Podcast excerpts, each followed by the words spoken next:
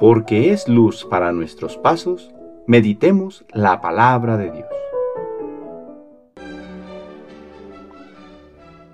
Del Santo Evangelio según San Mateo capítulo 6 versículos del 1 al 6 y del 16 al 18.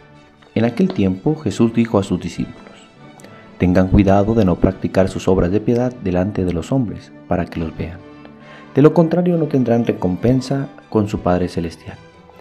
Por lo tanto, cuando des limosna, no lo anuncies con trompeta como hacen los hipócritas en las sinagogas y por las calles para que los alaben los hombres. Yo les aseguro que ya recibieron su recompensa. En cambio, cuando tú des limosna, que no sepa tu mano izquierda lo que hace la derecha, para que tu limosna quede en secreto y tu Padre que ve lo secreto te recompensará. Cuando ustedes hagan oración, no sean como los hipócritas, a quienes les gusta orar de pie en las sinagogas y en las esquinas de las plazas para que los vea la gente. Yo les aseguro que ya recibieron su recompensa. Tú, en cambio, cuando vayas a orar, entra en tu cuarto, cierra la puerta y ora ante tu Padre que está allí en lo secreto. Y tu Padre que ve lo secreto te recompensará. Cuando ustedes ayunen, no pongan cara triste como esos hipócritas que descuidan la apariencia de su rostro para que la gente note que están ayunando. Yo les aseguro que ya recibieron su recompensa. Tú, en cambio, cuando ayunes, perfúmate la cabeza y lávate la cara, para que no sepa la gente que estás ayunando, sino tu Padre que está en lo secreto, y tu Padre que ve lo secreto, te recompensará. Palabra del Señor.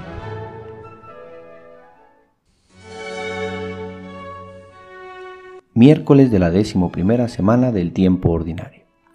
En el Evangelio de hoy Jesús nos habla de lo secreto, lo que existe en el profundo del corazón del hombre, sus intenciones, aquello que los demás no pueden ver ni conocer, aquello que solo Dios sabe y que mueve al ser humano a actuar.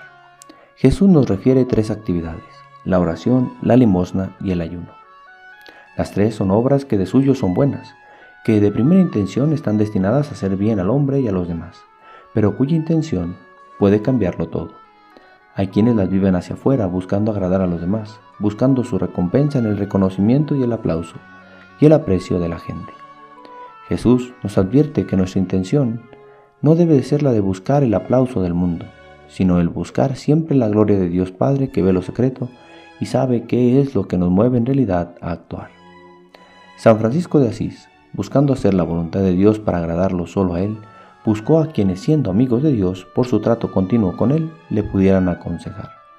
En cierto momento de su vida, quizás ya algo fatigado de tanto andar y con los problemas que la orden le demandaban, a Francisco le surgió una duda que lo inquietaba bastante, si seguir predicando o llevar una vida retirada de oración y sacrificio.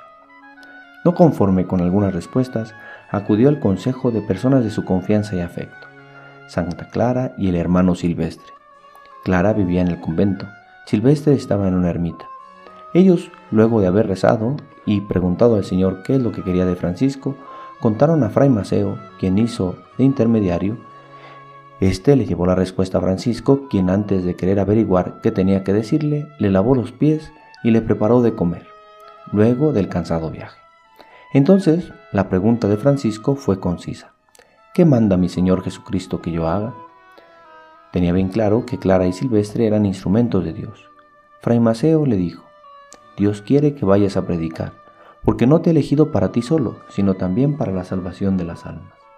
Francisco, levantándose de un salto, dijo, Vamos entonces en nombre del Señor. Y con gran fervor de espíritu salió a un pueblo llamado Canara a predicar. Le pedimos hoy a Dios que nos dé un corazón sincero, que nuestras intenciones sean rectas, y que cuando haya confusión en nuestra mente podamos acudir a sus amigos para que nos aclaren el panorama, para buscar en todo hacer la gloria de Dios, reconociendo que haciendo lo que Dios quiere, nuestro camino será de perfección y felicidad. El Señor esté con ustedes. La bendición de Dios Todopoderoso, Padre, Hijo y Espíritu Santo, descienda sobre ustedes y les acompañe siempre. Que tengan buen día.